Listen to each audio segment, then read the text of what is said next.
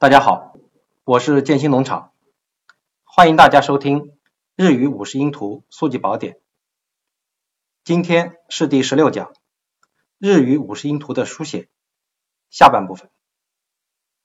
我们先来介绍一些容易混淆的片假名。一，科和开，科，它的第二笔是横折撇。横是不出头的，开的第二笔横是出头的，它与第三笔撇是分开的两笔。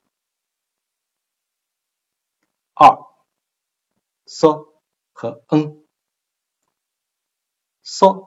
是左右两笔，上面呢是横向对齐的，n 是上下两笔，左边是竖向对齐的。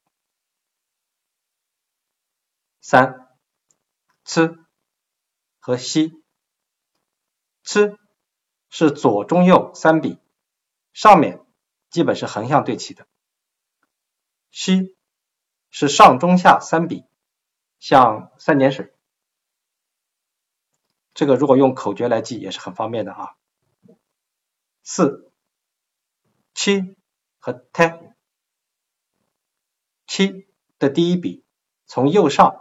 往左下方书写，类似横撇。第三笔与第二笔交叉。胎的第一笔从左往右横着写，是一个短横。第三笔与第二笔不交叉。五科和蛙，科的第一笔是短撇。整体字形叫瘦斜，而蛙第一笔呢是短竖，第二笔横写部分的长度较长，大约是 q 的横长的两倍。下面是容易混淆的平假名和片假名，平假名 “e” 和片假名 “la”。平假名 “u” 上面是一点，而片假名拉的上面呢是一横。书写的时候，平假名比较圆润，片假名呢有棱角。最后，我们来讲一下促音和拗音的书写。促音的书写和发音呢都有它的特殊性。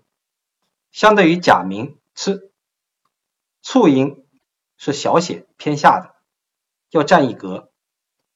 促音本身不发音，是为了发下一个音做准备的音，占一拍。书写时要注意，促音不能写的和正常的 “c” 一样大小。